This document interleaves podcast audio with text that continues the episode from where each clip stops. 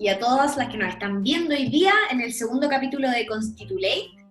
Eh, en el capítulo de hoy tenemos a un tremendo invitado. Eh, le quiero dar la bienvenida a José Ignacio Cárdenas. Él es abogado de la Universidad de Chile. Eh, tiene estudios en economía, en derecho tributario de la Universidad de Chile y también en análisis político en el Instituto de Asuntos Públicos de la misma universidad. Bienvenido José Ignacio, bienvenido a nuestro segundo capítulo de Constitulate. Eh, vamos a estar conversando un montón de temas muy interesantes. José Ignacio nos va a estar contando mucho porque él también escribió un libro, es autor del libro eh, El jaguar ahogándose en el oasis, que hace un análisis también de, la economía chilena, del sistema económico que hemos construido en Chile. Pero no les quiero dar más la lata yo, quiero que José Ignacio se presente, así que aquí vamos para presentar a nuestro invitado. Bueno, muchas gracias Camila por la presentación. Suena algo rimbombante el currículum, pero en realidad, mira, soy un ciudadano más, un ciudadano más que, que, se interesó por la contingencia, por todo lo que estaba pasando en el país. Y, un ciudadano más que tiene, tengo cuatro cabros chicos, un, matrimonio, gracias a Dios, muy bueno. Eh, qué sé yo, me gusta también hacer estas cosas que muchos chilenos hacían, como ir al estadio, ver los partidos de fútbol, pero pero yendo en, particular a lo del libro, la verdad que, que, que fue bien, eh, me pasó algo bien increíble, fíjate, porque yo me acuerdo, pero como se fuera ayer el 18 de octubre, que estaba, yo tengo mi oficina en el centro, iba caminando eh, eh, hacia, hacia el estacionamiento, que el estacionamiento quedaba varias cuadras de mi oficina, y, y, yo en principio era un poco escéptico, escéptico con lo que estaba ocurriendo en esa semana, si tú te acuerdas, veníamos toda la semana con todos los temas de, de, de que estaba pasando en el metro, y la verdad que me conmovió ver cómo, cómo tú caminabas y veías a la gente caceroleando en, en, los edificios que estaban alrededor del centro. Después llegó mi auto, no podía irme por, por, por, la Alameda, así que tuve que ir, conejear un poco por las, calles chicas, y tú veías en todos los edificios toda la gente caceroleando, salía a las calles también caceroleando, manifestándose en definitiva, pero muy espontáneamente. Mira, finalmente subí, qué sé yo, a Avenida Mata, a Grecia, en fin. Eso fue en todas partes. Y lo que ya me conmovió que llegué a mi casa y encontré a mis cabros chicos, papá, nos vamos a la plaza porque aquí vamos a, a manifestarnos. Entonces, esa espontaneidad, soy honesto, me, me conmovió. Y después, bueno, vino, vino todo el tema de la, de un poco de, de, darle sustento a qué, a qué obedecía en definitiva todo este reclamo, de toda esta, toda esta protesta. Y ahí viene el tema de, los de los 30 años. Eh, y ahí dije, bueno, todo el mundo habla de los 30 años, 30 años, casi como loro, pero veamos realmente qué pasó. Y ahí me puse a investigar, en realidad investigar lo que en realidad todos sabíamos, pero, pero es, es, distinto cuando tú lo ves dentro de un contexto unitario, como tratando de entender un poco un proceso. Y ahí empezó a nacer la idea de, un libro que originalmente fue una idea de, escribir, desahogarse un poco de pensamientos, qué sé yo. Y la verdad que, que en la medida que, que tú empiezas a, investigar, empiezas a estudiar, lentamente la pluma, por decir la pluma, no le era computador, eh, se, empieza a caminar sola hasta que finalmente me encontré que llevaba como 80 páginas y ahí recién me lo planteé, oh, esto podría, podría ser un libro. Hasta que, bueno, finalmente salió el libro y, y, y, la verdad que el libro salió cuando me dijeron la editorial, mira, ya, lo publicamos, porque hasta ese minuto todavía era una idea, una bonita idea, pero podría quedar solamente en ese sueño y nada Oye, qué buena historia, o sea, esto partió como un desahogo mental, algo así. Absolutamente, la verdad que sí. Eh, me, es que, yo creo, no solo a mí, yo creo que nos pasó a muchas personas, muchos chilenos que, que como que finalmente nos veíamos representados, con, con y, además representados con algo que quizás uno tampoco había racionalizado muy bien. Eh, no, no, sé si, si, si, algunas personas que están escuchando o viendo esto les pasaba que como que se sentían parte de un Chile como que, mm, ya, soy chileno porque yo nací acá, crecí acá, todo el mundo me conoce y yo los conozco, qué sé yo, eh, echado raíces, pero, pero había como que había algo que mm, faltaba una pertenencia, una pertinencia, pero más, más del corazón, más, más de las sensaciones. Eh, y no esto simplemente llegar con, trabajar como loco, llegar a fin de mes, pagar lo que hay que pagar y se llama. Eh, verdad abrió los ojos, abrió, abrió la discusión, se acabó la farándula. Ahora hablamos, empezamos a hablar temas de verdad. Eh, y, y, en general, lo que he aprendido lo que hemos aprendido en este año y algo, eh, yo creo que ha sido posiblemente lo que el ciudadano común aprendió en, los últimos 10 años. Nos interesado en saber de economía, de política, de cuál es el sentido del chileno, qué, qué, es lo que nos duele, por qué estamos así, en fin. Y todas esas conversaciones que no sean solamente a alto nivel, sean en las casas. Eso es mucho maravilloso. Muy, bonito. Buena. Y también, y, y, ahí quizás te quiero hacer una pregunta. Em, a mí me gusta mucho el nombre del libro, lo encuentro muy bueno, porque pareciera que fuera una fábula, pero es de lo más real que hay. Entonces, y ahí tú hablas mucho de, nuestro modelo económico. De hecho, hay una parte del libro que se titula así. Entonces, ¿cómo, ¿cómo caracterizarías tú nuestro modelo económico? ¿O cuál es este modelo económico del que tanto se habla? Una pequeña referencia al, título. Eh, claro, posiblemente los, más jóvenes no, se acuerdan que en los años 90 nosotros nos autocatalogábamos los jaguares de América. Eh, y esto es una referencia básicamente por los tigres de, Asia, que, dijimos, bueno, ellos son los tigres, nosotros somos los jaguares. Y básicamente por, lo que Piñera dijo el año 2019, que eran unos dentro de Latinoamérica, y de ahí el juego balar. Bueno, dicho eso, eh, mira, el es bien impresionante porque el, modelo económico, la, verdad que no, el modelo económico no, no, salió o no, nació a partir del año 90 cuando, cuando llegó la democracia, sino que partió obviamente con la constitución del 80, incluso antes, cuando se empezó a gestar eh, eh, eh, a través de, de los gurús de, este modelo neoliberal, neoliberal, lo que finalmente se vio plasmado en la constitución. Y ahí tú ves en las actas, en las actas de creación de la Constitución del 80, la mentalidad de crear un Estado subsidiario, es decir, un Estado que es completamente espectador, casi no toma parte por nada y simplemente le deja a los particulares que hagan todo. Y cuando digo todo, es todo. Me refiero a los cuatro temas que hemos hablado en estas discusiones que llevan un año, salud, educación, pensiones, temas tan en boga, qué sé yo, vivienda y otros temas más. Cuando tú entregas todo al mercado y, cuando, y cuando tú entiendes que la única lógica de poder salvarte de esto es simplemente que te, la tienes que batir por ti mismo. ¿Cuántas veces escuchamos, mira, a mí no me interesa la política porque yo al final de cuentas tengo que llegar a fin de mes y pagar? Y pagar lo tengo que pagar y, nadie me ayuda. ¿Qué es el punto? Es, que ese, ese que nadie me ayuda es que finalmente nos llevó a un individualismo exacerbado y perdimos el sentido de comunidad. Porque al final de cuentas, estamos en una comunidad. Por más que tengamos, qué sé yo, eh, poder adquisitivo y, tengamos nuestro patrimonio, pero siempre entender bajo la lógica de la comunidad y ahí nosotros también tenemos ciertas obligaciones y derechos. El modelo económico eh, busca, busca eso y, tú lo ves, por ejemplo, lo que era la educación. La educación en Chile, estamos hablando de los años 60, 70, con la y era una educación pública a, a, noveno nivel universitario bastante buena, muy buena, por no decirlo. Y, claro, con este modelo donde entraron los particulares, entonces, claro, sí, la Constitución del 80 te dice, no, mira, el, el Estado garantizará el libre acceso a la educación pública privada.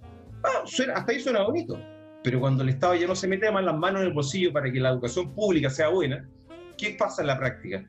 Que toda la educación se la toman los privados y finalmente se termina privatizando porque lo que quiere cualquier papá que quiere darle una educación a sus hijos o buena educación, trata de darle la mejor educación dentro de lo posible. Cuando tú ves que el Estado no te da eso, tú haces lo inhumanamente posible por gastar de lo que no tiene por darle esa educación a los hijos. Lo mismo pasa en la salud, ni hablar de las pensiones. La, la Constitución habla de la... También el acceso siempre es una palabra que se repite mucho en la Constitución. El acceso, no el derecho, el acceso el acceso. Y al final de cuentas dice, se garantizará el acceso a, un sistema de seguridad social público-privado. Y resultó ser que la práctica solamente por privado, que el público se desapareció. Bueno, eh, ahí tú te vas, te dando cuenta que, que, que bueno, se, se, empieza a gestar este modelo donde todo, todo se entrega al ámbito público, donde el Estado en definitiva ni siquiera puede actuar cuando, cuando ni siquiera puede actuar curiosamente cuando aquellos particulares no intervienen, porque para eso igual requiere una ley de coro calificado. Entonces puede ser que algo que los particulares simplemente no le interesan o lo hacen mal, el Estado ni siquiera puede actuar espontáneamente porque requiere una aprobación del Congreso. Entonces cuando tú ves un Estado tan constreñido, eh, donde, donde además el, poder fiscalizador es prácticamente mínimo o no se lleva a la práctica, al final queda que todo está en manos del mercado y todo está en manos de los particulares. Y es una, es una, es una selva, porque al fin de cuentas ahí gana, gana, un poco el más fuerte en relación, y el más fuerte se asunta en que el que tiene más lucas tiene más plata. Tipo, y ahí hay una, una cita bien interesante, esta, eh, bueno, a mí también me pega harto porque eh, yo soy ingeniera comercial de presión, entonces lo escuché muchas veces decir esto, eh, el éxito finalmente de una organización y en, esta, en este caso el éxito de una sociedad se puede medir por los excedentes que proporciona el modelo. Y en ese sentido, eh, ¿cómo podemos explicarle a los que nos están escuchando y que de repente no manejan esta información? ¿Cómo podemos explicar esta oración? Eh, ¿Y qué cómo lo relacionamos también con el estallido del 2019? Mira, tú un punto que es central.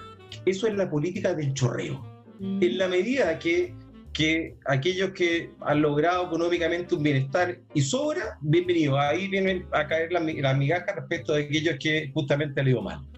Eso se, es, ahí, así no se construye comunidad. Y, y, eso es lo importante entender cuando estamos en sociedad. No solamente me tengo que preocupar de mi ombligo, sino también tengo que preocuparme de los que están alrededor mío, porque de alguna manera todos nos interrelacionamos para que esta cosa funcione. Eh, y, y, eso claro, se ve muy plasmado en lo que tú acabas de, establecer. Y el problema está en que, en que además esto no tiene asociado políticas tributarias que sean, que sean redistributivas. Lo que pasa con el impuesto a la renta en, Chile es algo que no pasa en ninguna parte del mundo. El impuesto a la renta, por lo general, es un impuesto redistributivo, es decir, se, por, el desarrollo de las lógicas de, de, cualquier sociedad, va generando que algunos se van despegando en relación a otros que no pueden despegarse y, al intervenir con el impuesto a la renta se produce una redistribución.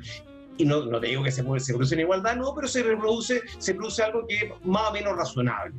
Eso en Chile no existe. Y digo, no existe. No solamente porque no se produce ese efecto redistributivo, sino porque ni siquiera el impuesto a la renta es el impuesto que más recauda. El impuesto que más recauda es el IVA. Y, el IVA es el, impuesto más regresivo de todo, porque el IVA que, es lo que pagamos todos cada vez que vamos a cualquier almacén a comprar algo. Bueno, la gente más pobre lo paga totalmente. Pero el problema es que la gente que tiene mayores recursos, ¿qué es lo que hace? Bueno, va creando empresas, pues las empresas pueden hacer lógica y estructuras societarias que de alguna manera tienen por objeto que ese IVA que se pierde se pueda utilizar como gasto y en definitiva tú vas bajando la tasa impositiva a pagar. Es más o menos real el tema, pero más o menos así. Eh, y, eso al final hace que, esta brecha se, cada vez se, se, distancia aún más, pero se distancia como una minoría. Una minoría que es chiquitita, chiquitita. Estamos hablando que el 1% del país, frente a todo el resto que simplemente se va quedando atrás. Entonces, si el Estado no, si el Estado más no interviene en esto y no, y no le interesa intervenir, porque no, no, ocurre recurso de nada, entonces al final, claro, estamos constreñidos a que esta cosa simplemente lo que le va bien en términos de recursos económicos, finalmente se escapan, se escapan, se, escapan, y los demás, por más que le metan esfuerzo, ganas, lucha, qué sé yo, se van a quedar ahí. ¿Por qué? Porque el Estado no es capaz de una educación que les permita competir en un sentido de, ni siquiera igualdad, pero por lo menos que la base inicial sea más o menos eh, equiparada. Y, y, pobre ti que tengas problemas de salud, porque si, si tienes problemas de salud, eh, esa poquita competencia que lograste se te va a estar hecho la basura porque tienes que invertirlo todo ahí. En fin, mira, esto es un tema que ya va mucho, pero, pero en realidad lo que tú planteas respecto a la política del chorreo es eso. O sea, eh, eh, aquí no puede existir una política de chorreo, no puede ser que el mercado regule todo. Aquí lo que tiene que hacer que el Estado, no un Estado totalitario, como algunos pretenden hacernos creer, no, es un Estado que simplemente nos garantice lo mínimo, lo básico, lo digno, lo digno. ¿Y dónde está lo digno? Es un poco lo que pasaba a partir de esta pandemia, donde en el tema de la eh, vacuna, ahí hemos tenido, hemos sido todos iguales y hemos, este, hemos tenido acceso a todos prácticamente una muy buena atención de salud en relación al tema de las vacunas. ¿Por qué eso no lo podemos llevar a los sistemas, eh, a los sistemas de salud eh, permanentes, me refiero? tampoco será de un día para otro, puede ser que nos demoremos. Pero eso es lo otro que también planteo en el libro y aquí termino para no tanto la lata. Si tú te has fijado en los, en los gobiernos, eh, y lamentablemente los gobiernos también de, progresistas de, de la concentración, salió esta figura de, los tecnócratas y se acabaron los políticos. Entonces, ahí, ¿qué, ¿qué, ocurre? Aquí no era el político que trazaba la meta donde yo quiero conducir a mi país, como buen estadista lo hace, sino bien ese político lo que hacía le preguntaba al tecnócrata, oiga, qué puedo hacer y qué no puedo hacer. Y el tecnócrata obviamente decía lo que usted puede hacer y no puede hacer. Eso, eso, eso no, es, no es una visión de Estado, porque al final le entrega las manos justamente a los que llevan las vacaciones, a los que llevan las, tablillas Excel, qué sé yo, a las tablas de cálculo, pero no al Estado. El Estado tiene que tener una visión de futuro y donde yo quiero ir. Quizás nos vamos a demorar más en, en, llevar una educación y una salud a donde queremos, pero ya tenemos trazada la meta. El problema es que acá ni siquiera tenemos meta alguna, no tenemos trazado ningún camino y estamos entregados solamente al mercado. Sí, y en concreto, ¿cómo, ¿cómo llevamos o cómo cruzamos este sistema económico del que estamos hablando, que yo te encuentro toda la razón, con la nueva constitución? ¿Cómo, ¿O cómo avanzamos allá? Porque claro, yo creo que estamos de acuerdo con que no es un camino un día para otro, pero, pero ¿cómo, ¿cómo llegamos hacia allá? Yo creo que, mira, lo, yo creo que la constitución eh, es, es el camino que va a plasmar eh, donde realmente queremos conducirnos como país. Eh, y establecer una, una, una suerte de, carta, de carta guía en, términos de derechos y obligaciones, pero donde va a ser fundamental cuál va a ser el rol del Estado en este nuevo Chile. Y el rol del Estado no es el que aparece en los primeros artículos de la Constitución actual, donde tiene un rol absolutamente secundario, un rol servil, donde, donde dice la Constitución que prácticamente está al servicio de, de, los particulares para los efectos de garantizar que ellos se puedan desarrollar y qué sé yo. Eh, no ese es el rol que queremos del Estado. El Estado tiene la obligación, la obligación de darnos un piso digno, un piso que sea las bases mínimas para poder competir, si tú quieres, en un sentido más igualitario. Por lo menos que el punto de partida sea lo más igualitario posible. Después de ahí en adelante, bueno, lógicamente son las aptitudes, talentos de cada uno y ahí obviamente no, no, no podemos pedir igualdad.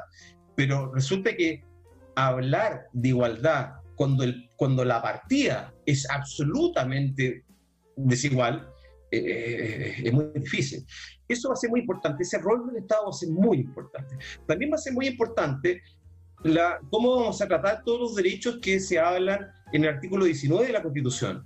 Eh, donde, se, donde la, la, verdad que si uno se queda solamente por los títulos, dice, bueno, articulado maravilloso, algunos derechos favor de, de, cada uno de los ciudadanos. Pero el problema es que hay que leer los artículos hacia abajo. Y, por ejemplo, por ejemplo, eh, lo que ya comenté, el derecho a la seguridad social, la verdad que más que un derecho a la seguridad es un derecho a un acceso libre eh, respecto de lo que yo quiero eh, optar dentro del sistema de seguridad privada y público. Lo mismo pasa en la salud y lo mismo pasa en la educación, con el agravante de la educación, que curiosamente el derecho, hay, un derecho que, que yo me, me, atrevería a decir que está más o menos bien tratado en términos en términos nominales, si tú quieres, dentro de la Constitución, que el derecho a la educación, porque no habla solamente del acceso, sino habla también del derecho mismo a la educación, a diferencia del resto de los derechos que comenté. Pero ¿qué ocurre? No no es, curiosamente, ese derecho no tiene un recurso de protección que lo proteja, porque todo el resto de los derechos están amparados bajo un recurso de protección o un recurso de amparo donde cual uno puede recurrir a la Corte de Apelaciones para decir, oye, me están vulnerando los derechos pero el derecho a la educación no. Y justamente el derecho donde quizás parece un poquito más desarrollado, y lo demás, ley es solamente el acceso. Entonces, claro, al final, esta constitución, ¿qué es lo que te garantiza? Es como la libertad tal, pero no, pero no le da ningún rol al Estado firme en cuanto a empoderarse en relación a garantizar esas obligaciones mínimas. Es por eso que la Constitución es muy relevante. Y lo otro relevante de la Constitución es que porque podríamos discutir que la constitución del 80, que, nació de la dictadura de Pinochet, qué sé yo, pero, pero lo cierto es que, al igual que la constitución del 80 y las constituciones atrás, no va a tener esta génesis que va a tener la constitución actual, donde vamos todos, desde el inicio, desde la elección de nuestro constituyente, a participar en la creación de la misma, para finalmente votarla. Bueno, eso es maravilloso. Eso es maravilloso porque nos da un sentido de identidad con nuestra constitución que nunca antes la habíamos, la habíamos tenido. Entonces, mira, yo veo maravillas de lo que viene. Yo creo que, realmente lo que, lo que va a salir acá, aun cuando la Constitución no sea un, documento, pero maravilloso para poder enmarcarlo en, un marco, valga, valga la redundancia, en un marco de oro, pero va a ser algo nuestro, absolutamente nuestro. Y eso vale más que cualquier marco de oro. Ahí va ahí, me, me estaba pensando, la última parte de tu libro se llama, de hecho, La Esperanza. Eh, y ahí te quería preguntar, como para cerrar un poco esta, esta sección de preguntas, ¿cuáles son tus esperanzas en torno a este proceso y cuáles son también quizá eh, tus temores o los riesgos que tú ves que puede haber? Mira, voy a partir primero por lo segundo. Mis temores es, lamentablemente, que las fuerzas que, que de alguna manera eh, representan, si tú quieres, todo este cambio, eh, van sumamente divididas. Y ese es mi gran temor, que, que finalmente el momento de elegir los constituyentes, eh, no, los que salgan no representen en las mismas proporciones o porcentajes lo que fue un poco el sentir de, lo, de la votación del 2080 que, que, que, se votó el año pasado. Es una preocupación. Eh, ahora, si eso se plasma, ahí tengo una leve esperanza que ojalá que sectores de la derecha más moderada, de alguna manera, eh, qué sé yo, continúen lo que en algunos de ellos se ha visto en cuanto a que eh, efectivamente hay que cambiar y hay que hacer cambios, cambios estructurales profundos. Ojalá que, que, que eso ocurra. Y, esperanza en el libro, claro, sin duda, imagínate eh, hablar de lo que viene del Chile del futuro, eh, uno te llena de, ilusión, porque, porque primero no, hay nada escrito más allá que no somos una tropa irresponsable, como algunos también han querido creer que poco menos va a ser un mamarracho, no. Eh, Chile en ese sentido es un país bastante responsable en, su manera de pensar, ver la política y ver, ver el Estado, y eso lo, lo ha demostrado la historia de nuestro país. Pero, pero no tenemos nada escrito, entonces a partir de eso podemos ir creando eh, eh, un, Estado, una sociedad, pero sobre todo una comunidad. Y, tengamos fin, ojalá, un sentido de comunidad. Y no un, sentido individualista donde cada uno mata a su toro y, me importa un comino lo que pasa con mi vecino, porque yo sí, yo aquí si, si no lo arreglo por mi cuenta, no, aquí nadie me ayuda. Bueno, ese sentido de comunidad, que obviamente tiene que nacer del Estado, pero también tiene que nacer de, nosotros como ciudadanos. Y, en ese ámbito, esta bonita discusión que se va a dar, que ojalá genere grandes acuerdos, que es lo que todos esperamos, eh, para que finalmente sea plasmado en, un, en, una carta que en definitiva nos represente de cuerpo entero y, y, y, nos haga soñar, ¿por qué no? como ocurre en algunos países de, quizás para mí un poco en el, quizás norte, donde deberíamos apuntar, los países nórdicos de, Europa, que sin tener grandes riquezas han logrado construir países donde en definitiva las personas se logran desarrollar a partir de un piso básico, que es justamente lo que ya tantas veces hemos hablado de la educación, salud, pensiones, vivienda. Ese es el sueño que tengo, ojalá se cumpla. Oye, muchas gracias, José Ignacio. Ha sido una conversación realmente muy interesante. Nos gustaría quedarnos aquí muchísimo rato más, pero tenemos que pasar a nuestra siguiente sección. La siguiente sección, eh, bueno, los que vieron el primer capítulo ya la conocen, es la sección del pimponeo. ¿Ya?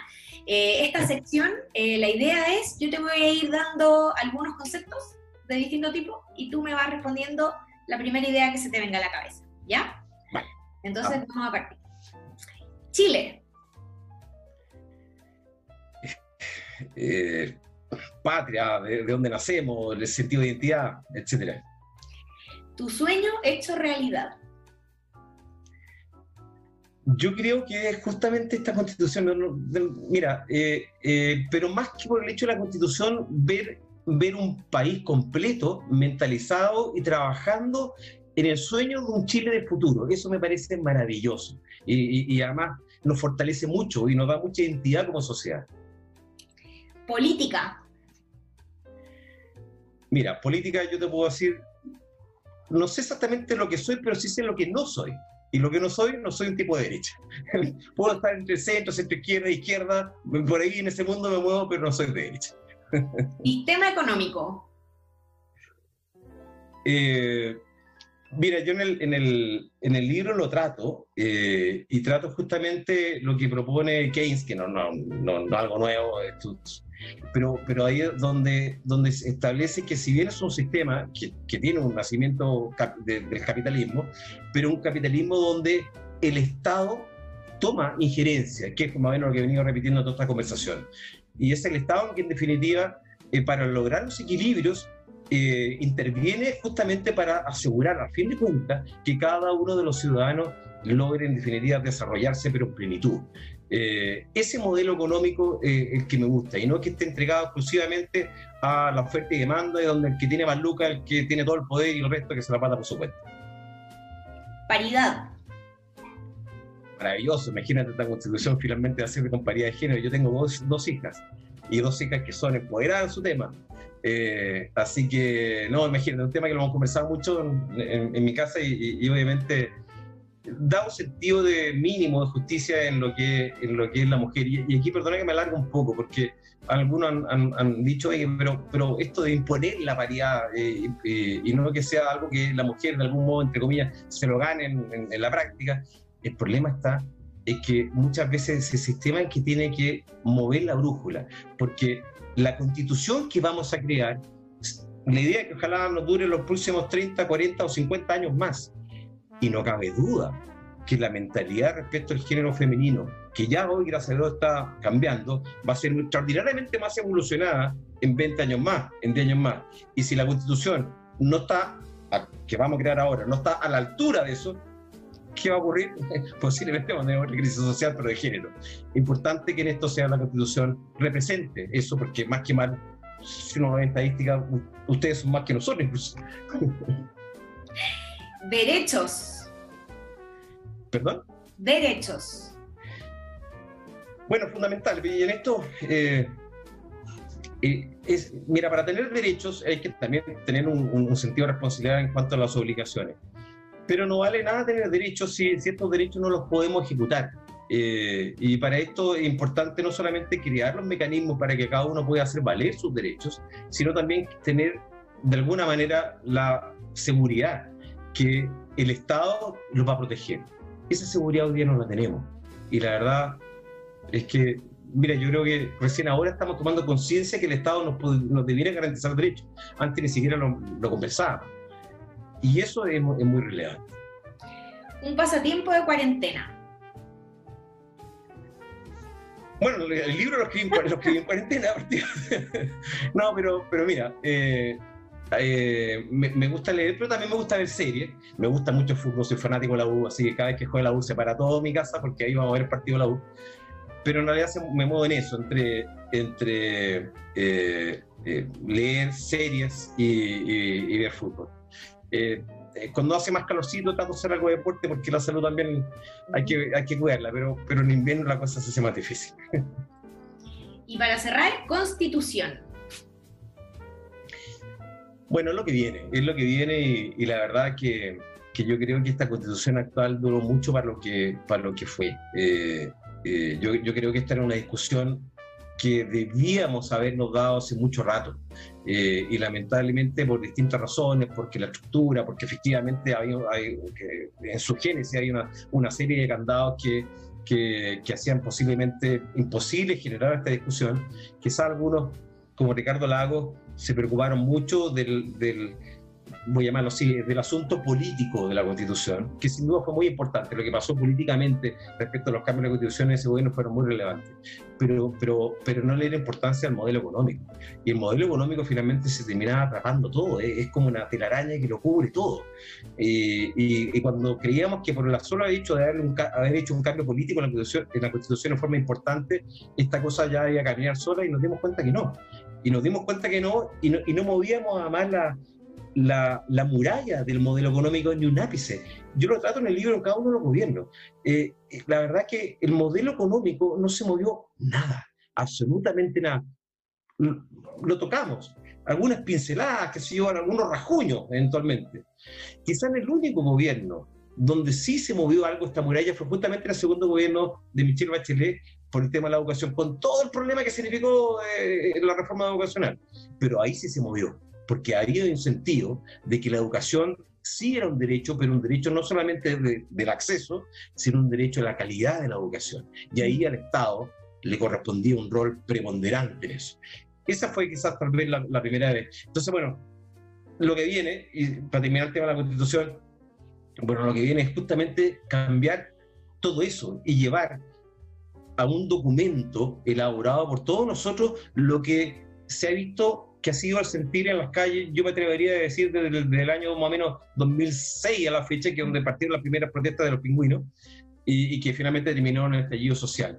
Eso lo tenemos que plasmar en la Constitución para que ese documento nos identifique, nos dé pertenencia, nos dé orgullo y nos regule, al menos en un sentido básico, lo, ojalá los próximos 50 años.